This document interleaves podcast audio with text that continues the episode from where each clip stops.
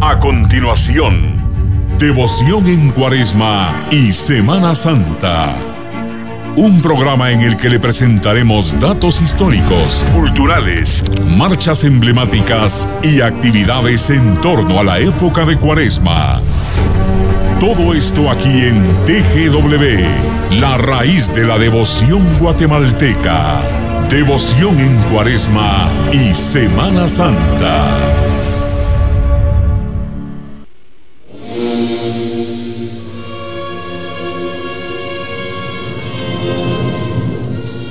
¿Qué tal? Muy buenas noches hermanos. Nos encontramos en su programa Devoción en Cuaresma y Semana Santa. Queremos eh, agradecer a todos los que pudieron participar en la exposición aquí en TGW, que a partir del día lunes se encuentra abierta al público.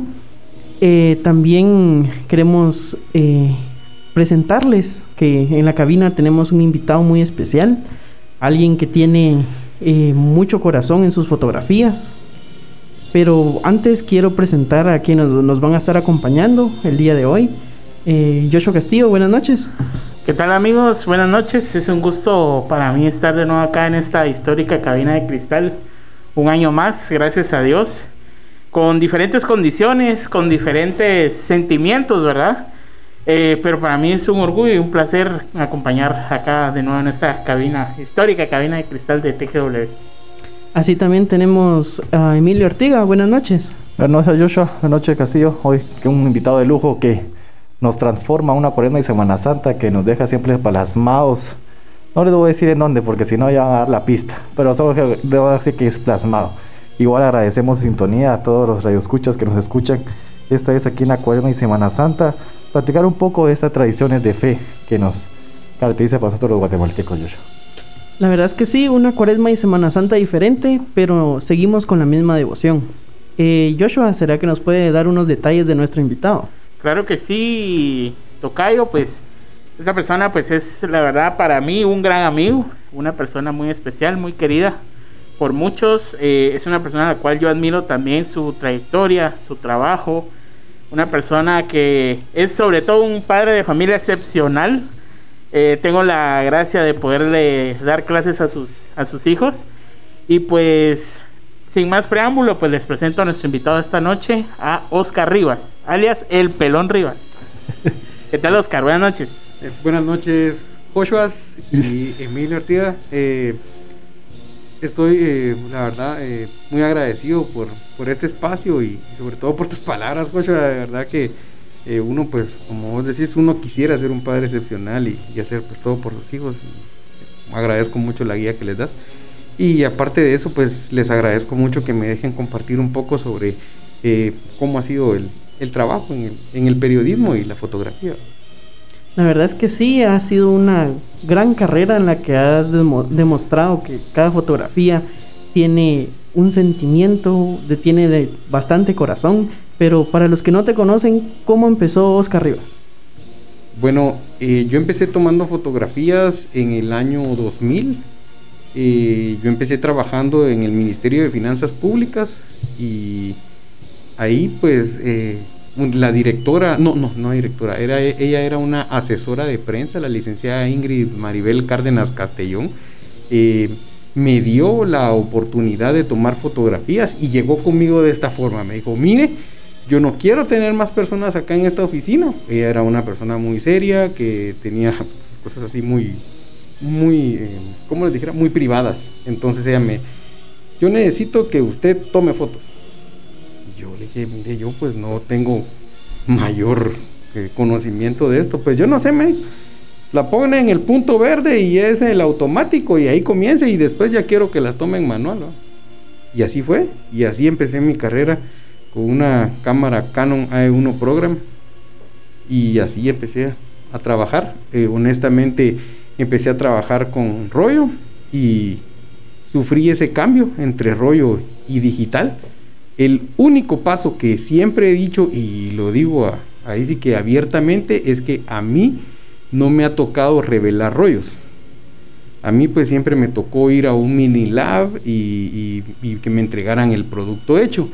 En verdad, yo he estado en una cabina de revelado una vez en mi vida, en un curso en un curso en un lugar, ¿verdad? Y, sí, porque no, que ¿verdad? Eh, eh, y esa fue la única vez, ¿verdad? Honestamente, eh, ese, ese proceso, pues yo no, no he tenido ese, ese gusto, pero sí he tomado fotografías desde, desde lo análogo hasta lo digital. Ah, muy bien. Pero como todo devoto cucurucho, a todos tuvimos esa guía por parte de nuestros padres, de nuestros abuelos. ¿Será que nos puedes comentar cómo comienza tu devoción para comenzar a tomar fotografía sacra?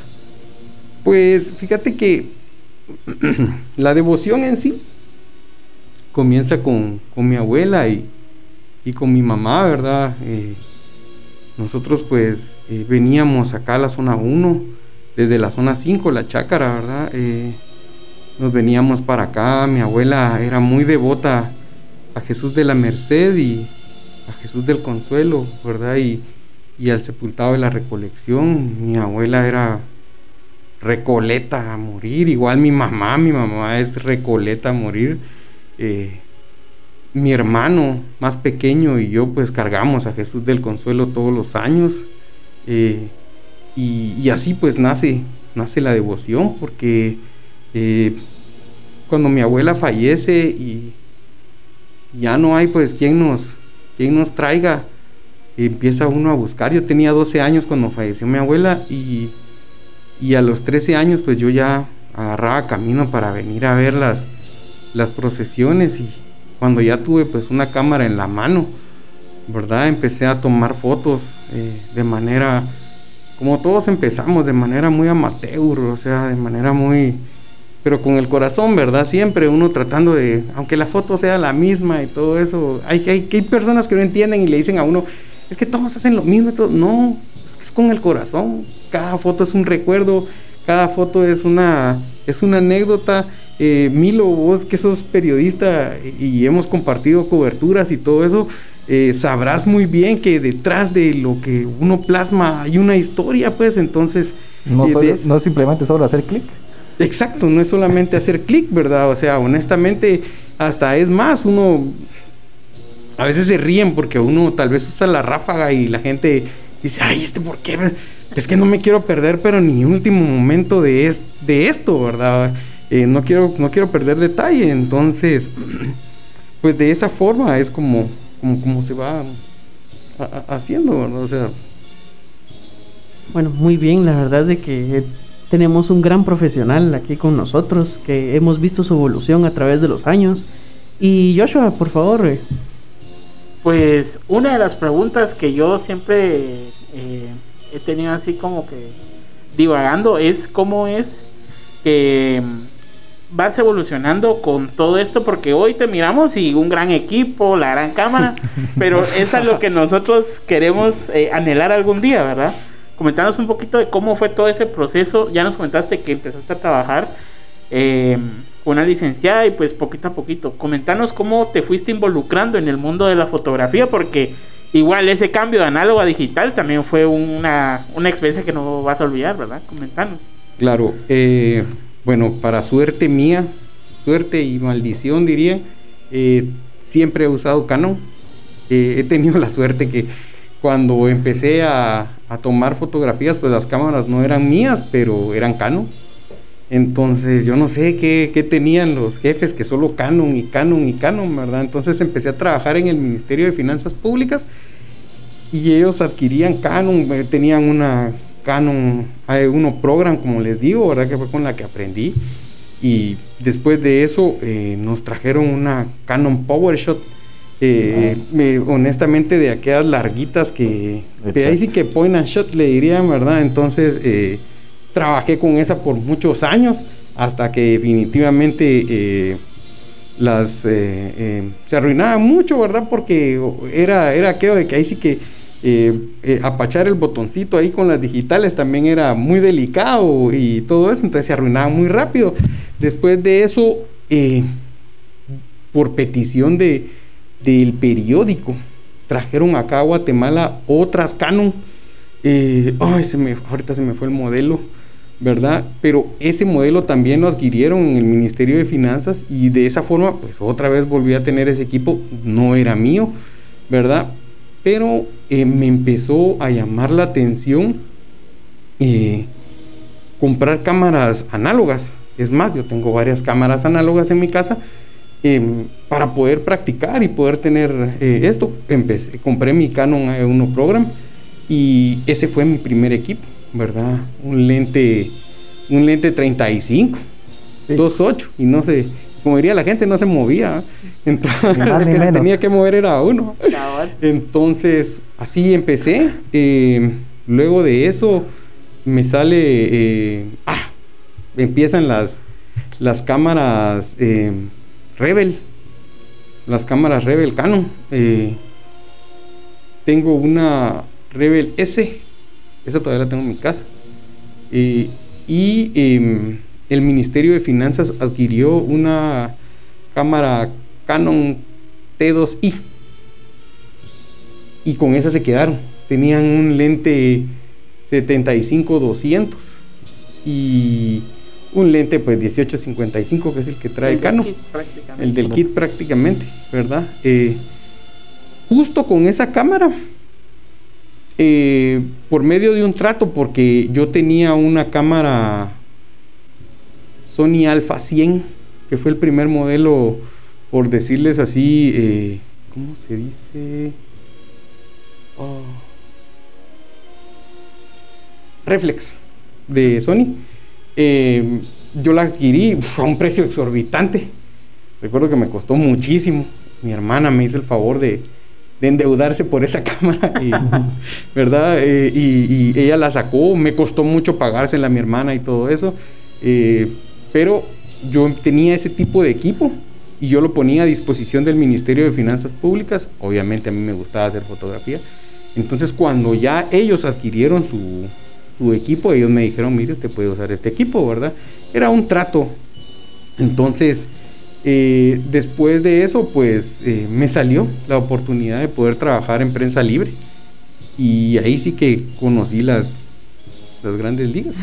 las grandes creo, que, creo que los cambios vienen paso a paso, ¿verdad? Y es algo que nosotros nos damos cuenta.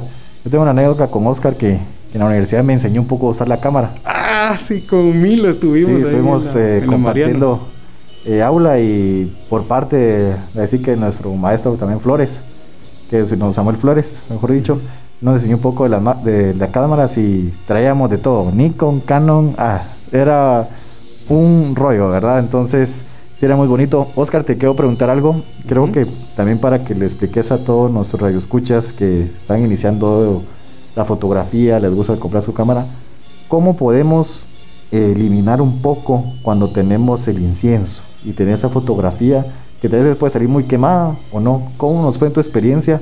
¿Cómo has visto esa parte? ¿Te ha costado? Porque creo que nos cuesta sacar la imagen cuando hay bastante incienso. Entonces, nos puede dar un, parámetro, cómo podemos tener esa forma de tomar esa fotografía. Pues fíjate que los parámetros de, la fotografía van a variar según la luz. Eh, creo que definitivamente hay quienes eh, les gusta mucho y es una obsesión de los fotógrafos eh, que tienen lentes 2.8 y solo en 2.8 los quieren usar. Entonces su, su punto focal se reduce mucho. Entonces no tienen cómo enfocar. Y quieren enfocar y quieren enfocar y no pueden. Pero si uno abre el punto focal, si uno abre la, perdón, la apertura, su punto focal también se abre. Entonces, ahí es donde vamos a lograr mejores resultados. Es cierto, la fotografía se va a poner eh, un poco más oscura, ¿verdad? Pero eh, honestamente, en la mayoría de los casos ahora las personas eh, postproducen sus, sus fotografías y ya en la postproducción es donde pueden dar el toque que ellos quieren al final. Pero siempre va a depender de eso, honestamente, de, tener aperturas un poco más eh, cerradas. Porque honestamente, entre menos luz hay, eh, vas a tener esa, vas a tener menos de esa textura del, del incienso. Entonces la iluminación va a estar en la imagen y ahí es donde vas a lograr un poco más enfocar y tener unas mejores fotografías en ese sentido y con una textura un poco más rica, ¿verdad? Te digo una cosa, ayer estábamos platicando justamente de unos artes que se hicieron y algunos que, que el plagio polémicos, muy polémicos. Todos, yo creo que todos los cucuruchos platicamos sobre ese Está, arte está anoche. en redes, está en todo. Pero yo les voy a dar un tip para que puedan ver ese efecto realmente. Vean el trabajo de Diego Garrido. Búsquenlo. Busquen el trabajo de Diego Garrido y ustedes van a ver cómo se hace el efecto del incienso de una forma exquisita y muy buena para todos. Definitivamente, Oscar, eh, pues Diego ha trabajado mucho las redes de la iglesia de la parroquia y pues él nos ha demostrado que se puede hacer infinidad de cosas con las imágenes. Que incluso podemos decir que de España le copiaron a Diego, ¿verdad? Ah, sí, yo, yo- yo así estaba molestando justamente ayer a Diego porque le decía yo, eh, después de las fotos de la parroquia, marcamos otra, otra época. Disculpen que les tome un poco de tiempo para esto, pero a mí me gustaría marcar eh, dos puntos muy, tres puntos muy importantes en la fotografía sacra en Guatemala. La primera, obviamente, es el, el maestro José Carlos Flores, a quien honestamente le debemos la guía. O sea, nosotros, todos los fotógrafos sacros en Guatemala, tenemos una guía de tomar fotografías y una como serie, y esa serie nos la dio José Carlos Flores con sus libros, ¿verdad? Honestamente. Después, vemos el trabajo de Mario Hernández y Aldo Comparini en, en la Candelaria. En Candelaria, sí. Entonces vemos ese trabajo y decimos, wow, aquí se marca otra época en la fotografía sacra guatemalteca, porque es una fotografía, eh, es todo un equipo, ¿verdad? Honestamente a mí se me olvidan los demás nombres, pero... Tom- Kevin me recuerdo. Es que hay bastantes. eh, Ah, son, son, fotógrafos. son, son- son bastantes. varios, pero, pero honestamente la dirección de Mario Hernández y Aldo Comparini es, es muy, ay Dios, muy, muy marcada en ese sentido. Eh, la fotografía nos muestra un color y unas texturas muy hermosas de Jesús, de, de Cristo Rey. Entonces ahí vemos otra época de la fotografía. Y la tercera se marca en el trabajo que hicieron Diego Garrido y Mario Cruz en la parroquia. Honestamente, ahí es donde vemos otro salto.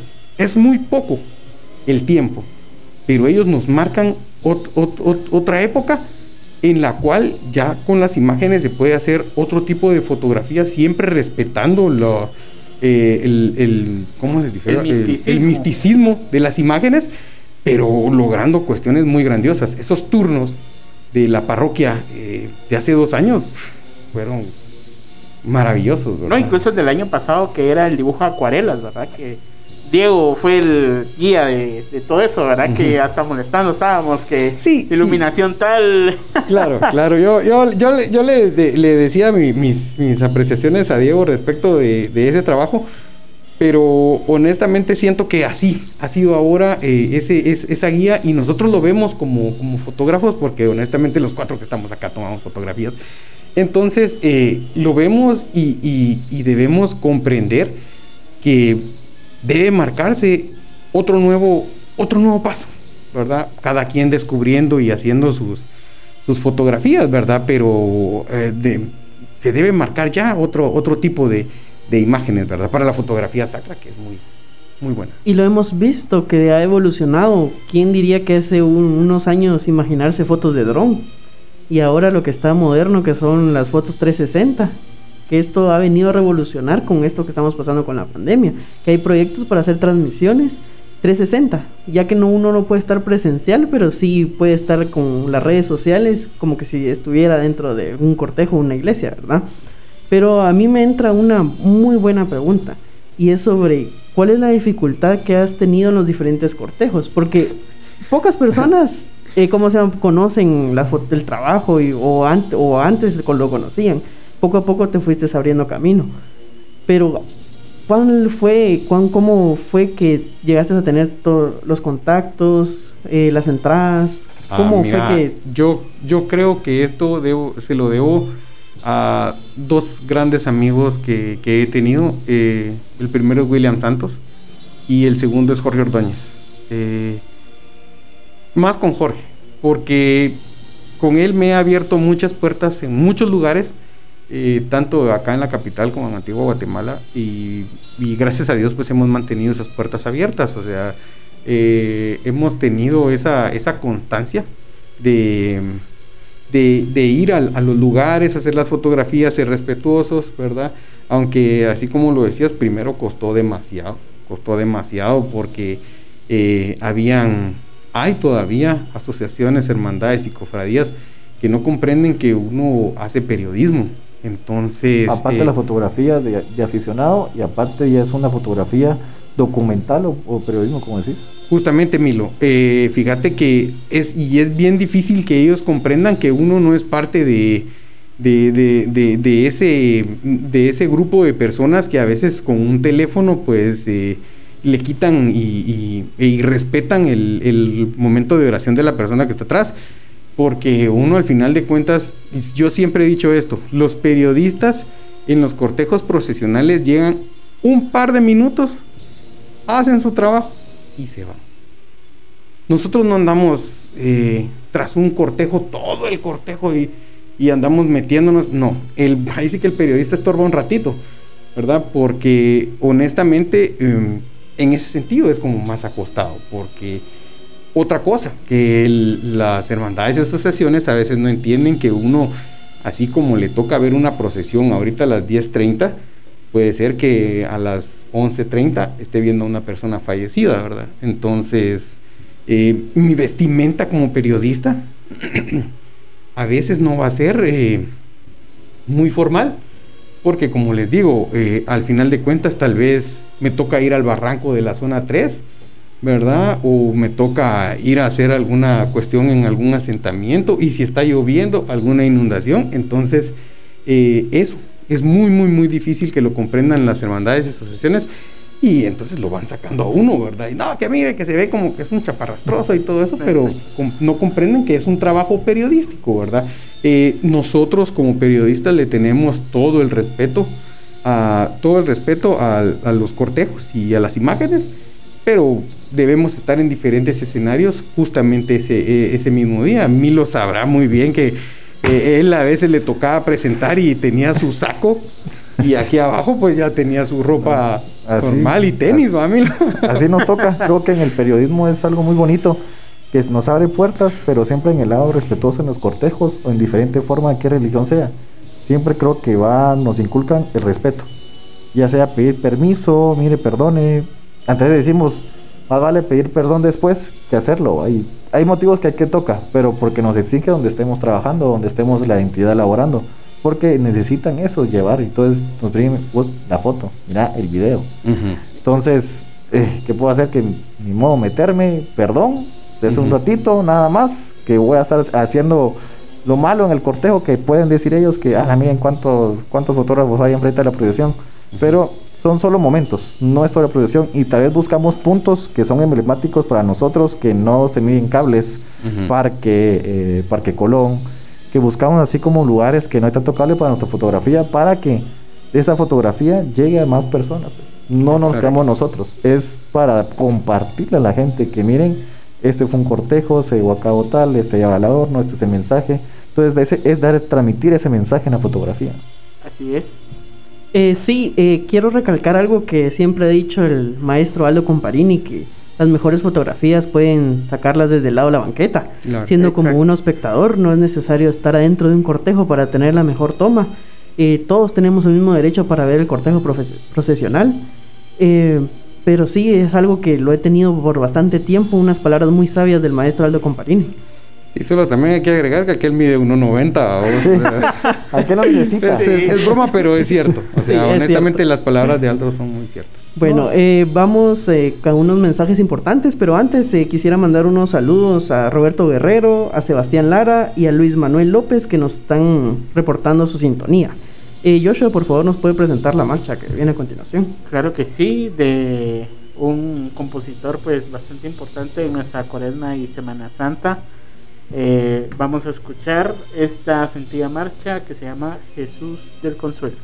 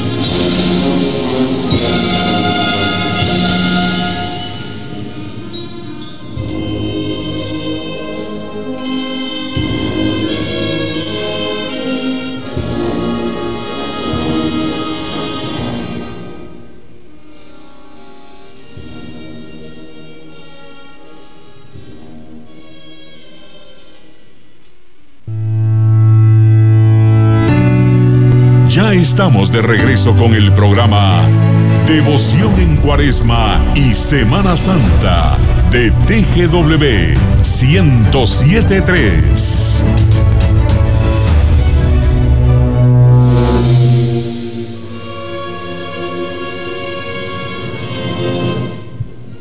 Regresamos con devoción de Cuaresma y Semana Santa y los señores nuestra devoción. Igual agradecemos siempre a la administración de Francisco Polanco por este espacio que nos está dando. Hoy martes que un invitado muy especial que tenemos hoy de la fotografía sacra que nos da a conocer un poco de su experiencia, la vivencia y las etapas que ha vivido la fotografía.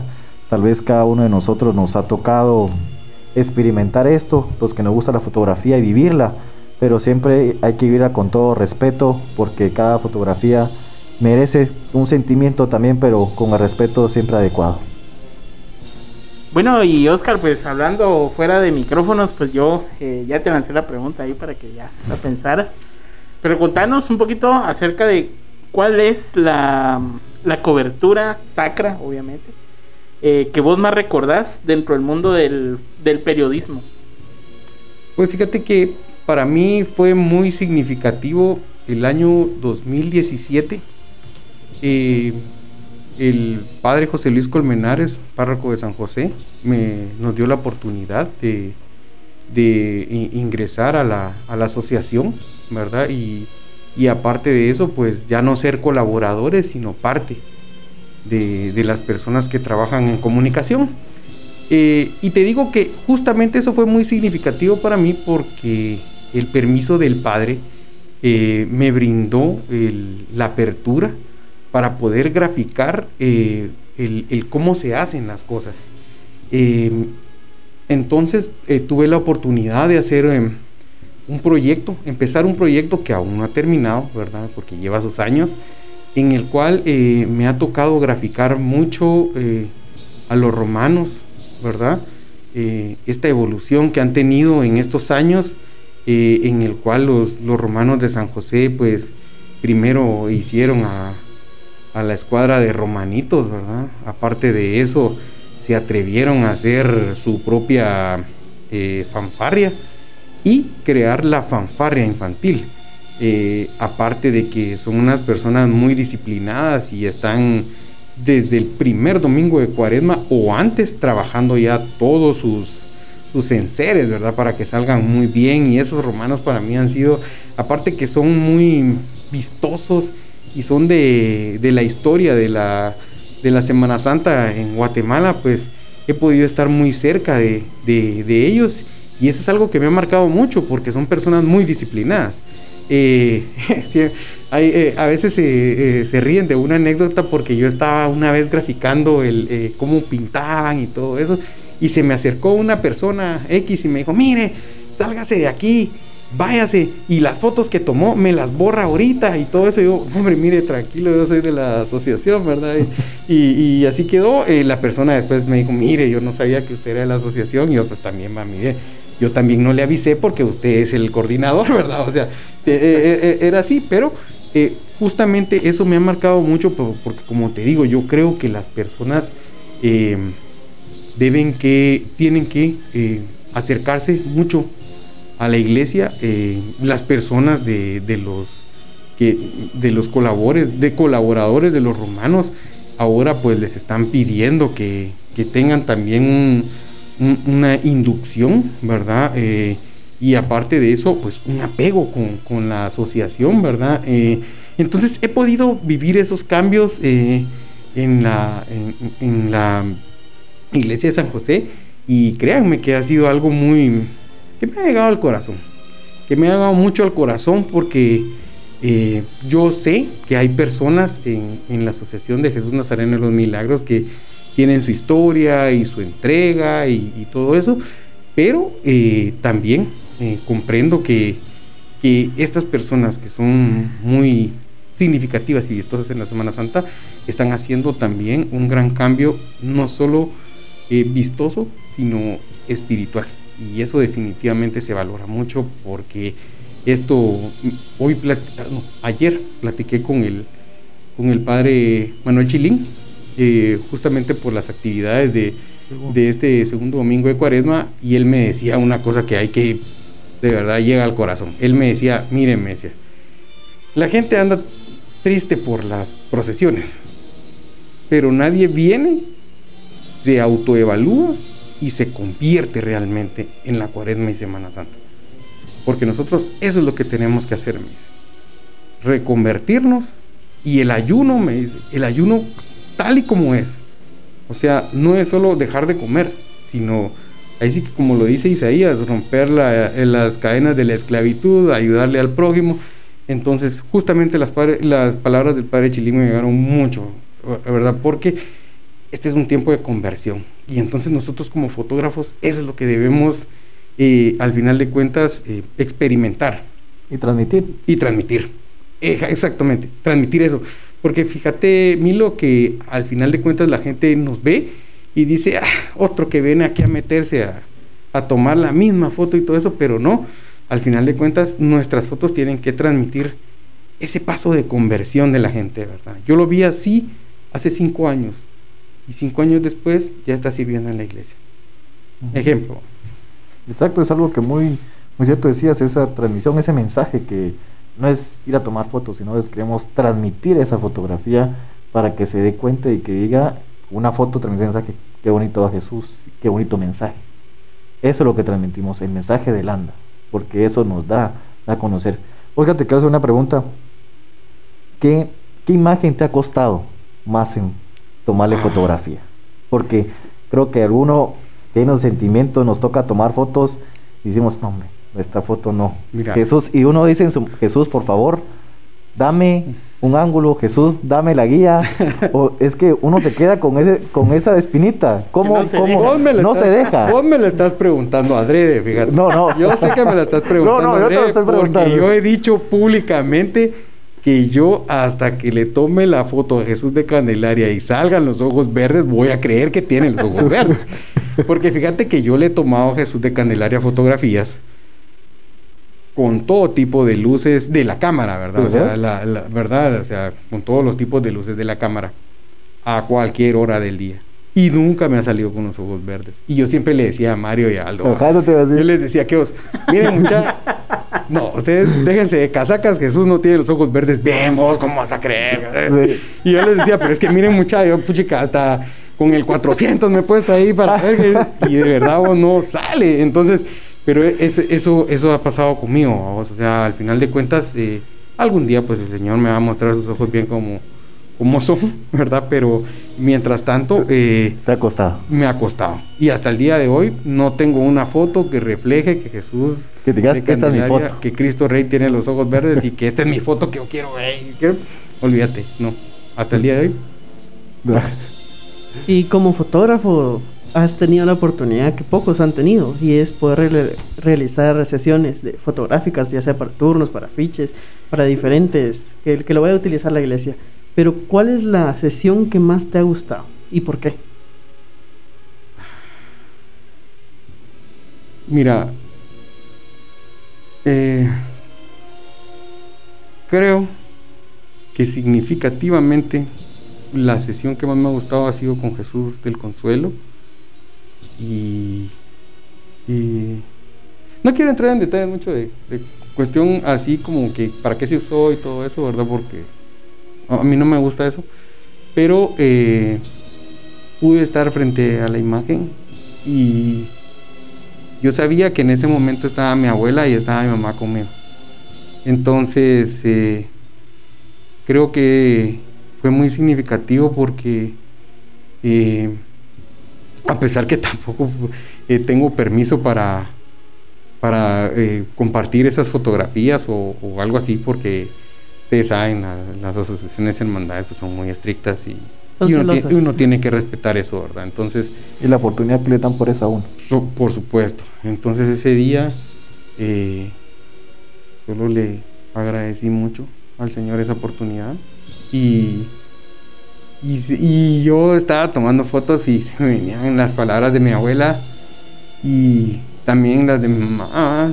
Y cuántas veces veníamos acá a la zona 1 y lo que costaba venir, ¿verdad? Y, y estar frente a él y tomarle fotografías fue una experiencia muy hermosa.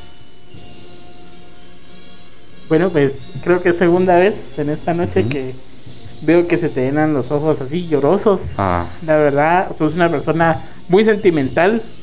Eh, y pues para nosotros, para todo el equipo, para todo el staff de los señores de mi devoción, para nosotros de verdad es un honor, es un orgullo poder tenerte acá, poder compartir esta hora de tus vivencias, eh, compartir esta hora eh, de todas esas anécdotas que tenés, porque ahorita falta, pero un montón más, ¿verdad? Podemos tener hasta cinco programas, ¿verdad? Y pues de verdad, eh, Pelón, es, em, es un gusto y un agrado poder tenerte acá. Otra pregunta que yo tenía también era que nos contaras un poquito acerca de, de ese trabajo que has hecho en San José. Nosotros, yo la verdad, te soy sincero, cuando empezaste a San José se notó mucho el cambio de fotografía porque aparte que no había nadie o no había alguien eh, cimentado tu trabajo. Uno miraba la foto y decía ah esa foto de pelo esa foto de pelo verdad entonces em, cómo ha sido este esta evolución en San José con tu trabajo pues fíjate que honestamente a mí me gusta eh, yo trabajo bajo la eh, bajo la dirección de de Angelitos y Fuentes y Angelitos y Fuentes y Julio Gómez. Eh, ellos son mis coordinadores. Y con Julito, el Julito sabe que va saliendo Jesús y yo le voy tirando fotos y él va subiendo a la página. Entonces, creo que esa es la clave. Porque fíjate que en mi caso, yo lo que hago es tomar fotografías seleccionarlas y enviarlas. Es una propuesta que yo le hago a, mi coordinador que es Julito Gómez y Julito dice, bueno, esta se sube, esta no se sube, no sé, ¿verdad? Él es el que toma la decisión, él es el editor, ¿verdad? Pero eh, en mi caso, y me llena mucho de satisfacción decir eso y no es sacar pecho ni ser ególatra, pero eh, creo que los fotógrafos debemos hacer ese ejercicio o sea, debemos tomar la fotografía en serio, tener la seguridad de que esta es la foto y es lo que se debe subir rápido. Porque así es el periodismo. El periodismo es una fotografía que te tiene que informar en el momento. Porque a veces la gente dice, ah, pero es que la foto es con celular y todo eso, pero es el momento y es la inmediatez.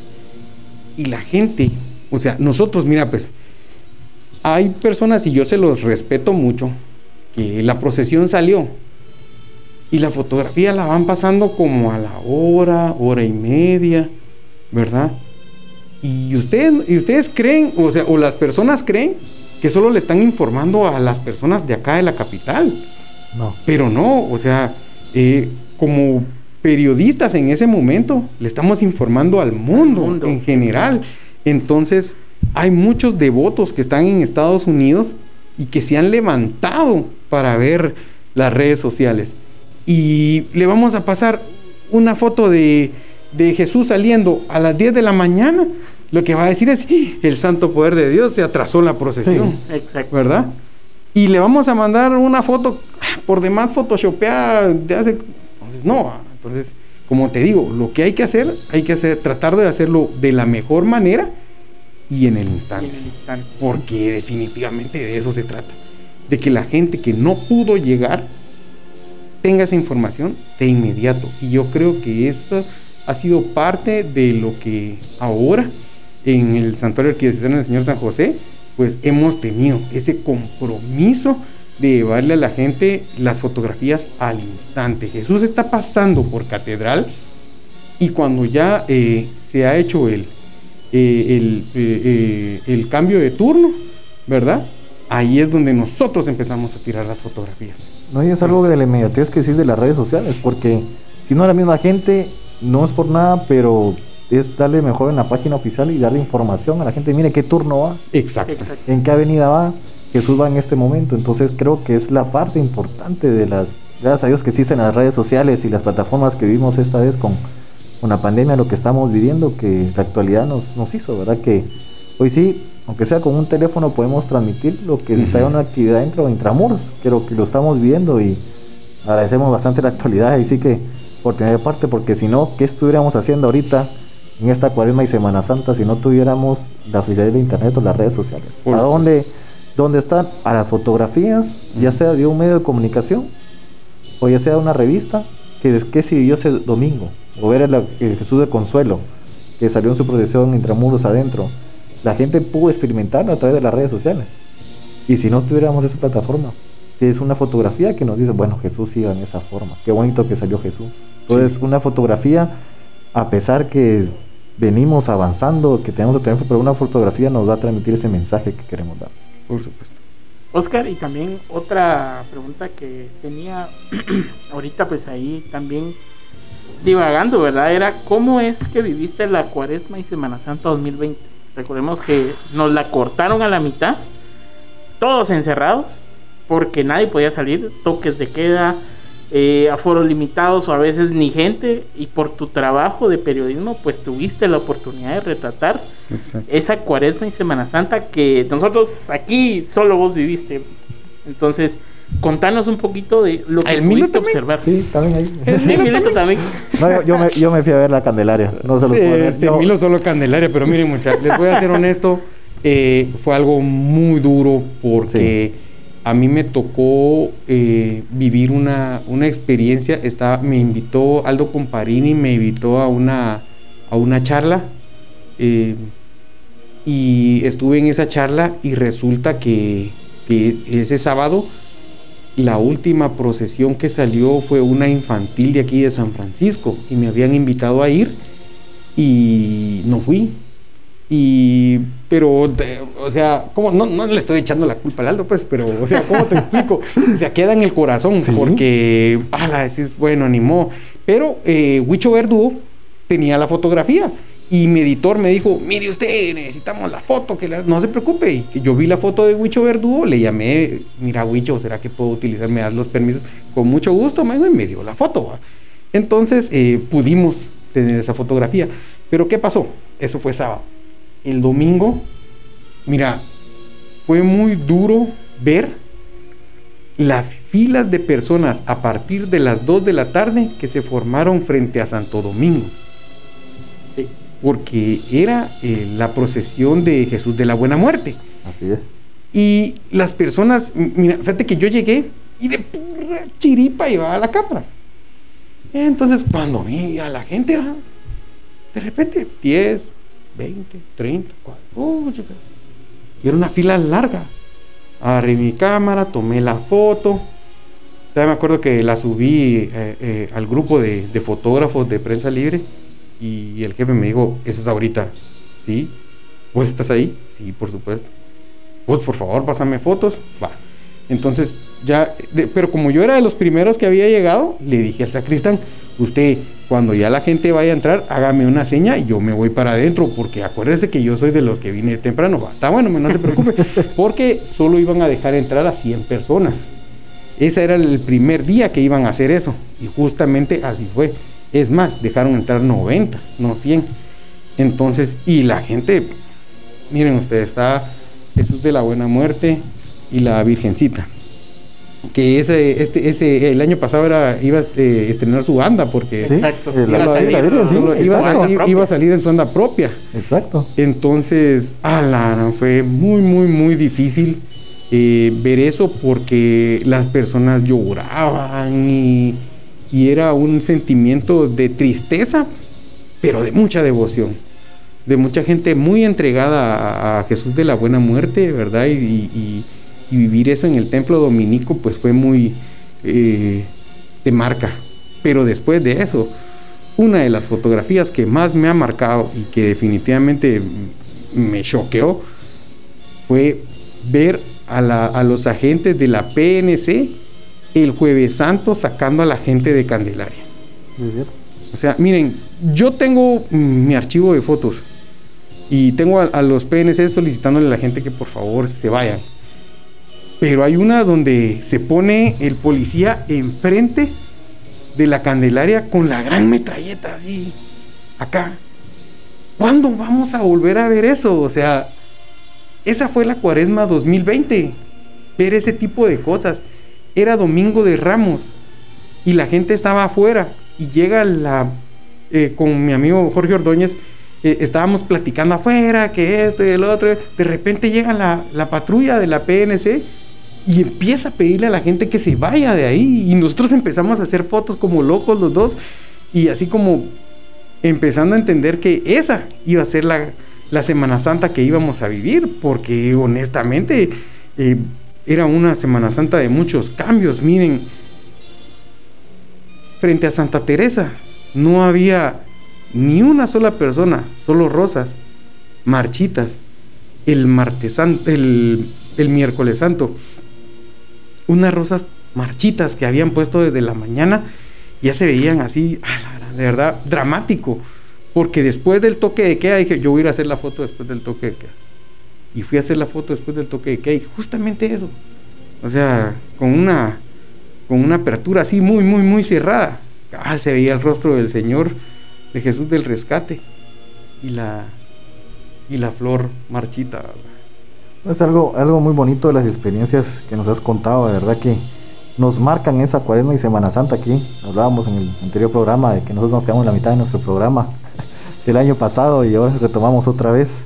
De igual forma, les queremos comentar que este, esta parte de esta hora con los invitados especial nos pueden escuchar en el podcast de TGW Digital. Va a estar colgado en las plataformas. También pueden seguir en las páginas de TGW Digital. También en nuestra página de Nuestros Señores de mi Devoción.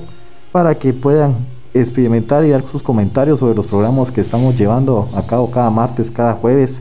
Para conocer un poco de la sintonía, igual los saludos que son bastantes, eh, a Gisela Raquel, Nancy Galvez, eh, tenemos a, nuestros invitados de staff que siempre nos están acompañando, eh, Andrea Révalo, Sofía Ojeda, también tenemos a Maynor Obando que nos, está dando, Amada Rivas, creo que de mi estimado, Álvaro Marroquín. son bastantes personas que nos están hablando. Yo ya no sé si tienes ahí más personas. Álvaro Marroquín, fotógrafo. Eh, perdón, disculpen, disculpa que te interrumpa, Milo, pero una experiencia con Álvaro Marroquín fue verlo atendiendo a la gente ese tercer domingo de cuaresma, cuando entró la gente a Santo Domingo y Álvaro tenía un montón, sinfín de cosas que hacer, porque nunca pensaron que toda la gente se iba a ir así. De una pobre Álvaro, eh, tengo unas fotografías donde está todavía sin, sin revestirse y después saber como que haber dicho, me tengo que revestir. Y se fue y después ya salió como, ¿verdad? Y dice, pues chica, de verdad, la gente que está entregada a la iglesia y que tiene que atender a las personas de verdad. Y le envío un saludo a aquel definitivamente. Así es, y tenemos una tradición que le hacemos una pregunta a todos los invitados sí. a nuestro programa. No es lo que le va a costar, fíjate. Sí, la verdad es que sí. ya tenemos una idea, más o menos. Pero la pregunta es, ¿Quién es el señor de tu devoción y quién es la señora de tu devoción? Ah, mira. Sí, definitivamente cuesta porque es donde ahí sí que le doy el golpe traidor a mi familia, pero para mí Jesús de los Milagros ha hecho un cambio en mi vida, definitivamente desde el momento en que mi padre José Luis Colmenares nos, invitó a mí y a otra persona a ir a, la iglesia, yo he notado ese cambio. Han habido momentos muy duros en la vida y, creo que lo primero que se viene es Jesús de los milagros, ¿verdad? Eh, definitivamente Él y, la dolorosa Josefina también, ¿verdad? Honestamente te digo, eh, para mí eh, ella me, cuidó.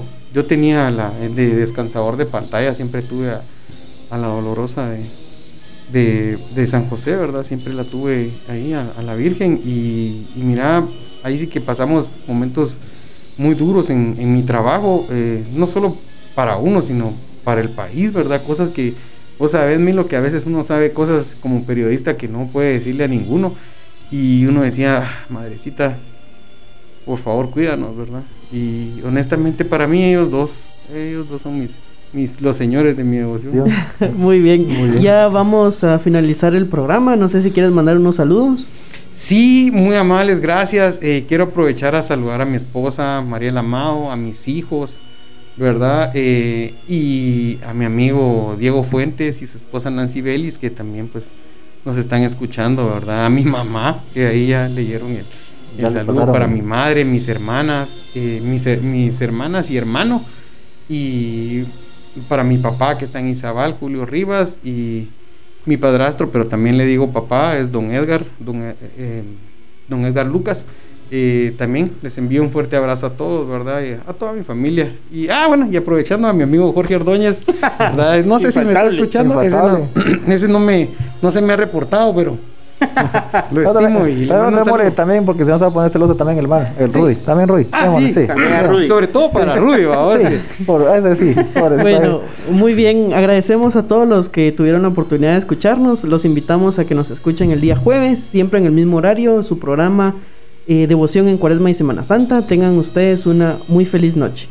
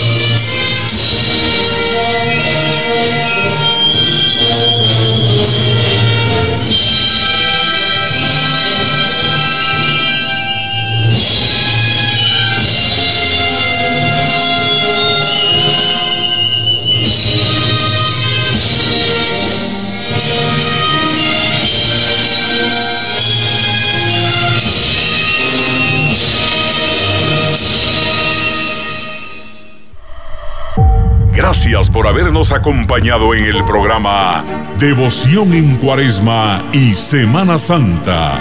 Lo esperamos los martes y jueves a las 8 de la noche para que juntos conozcamos datos históricos, culturales, marchas emblemáticas y actividades en torno a la época de Cuaresma por TGW, la raíz de la devoción guatemalteca.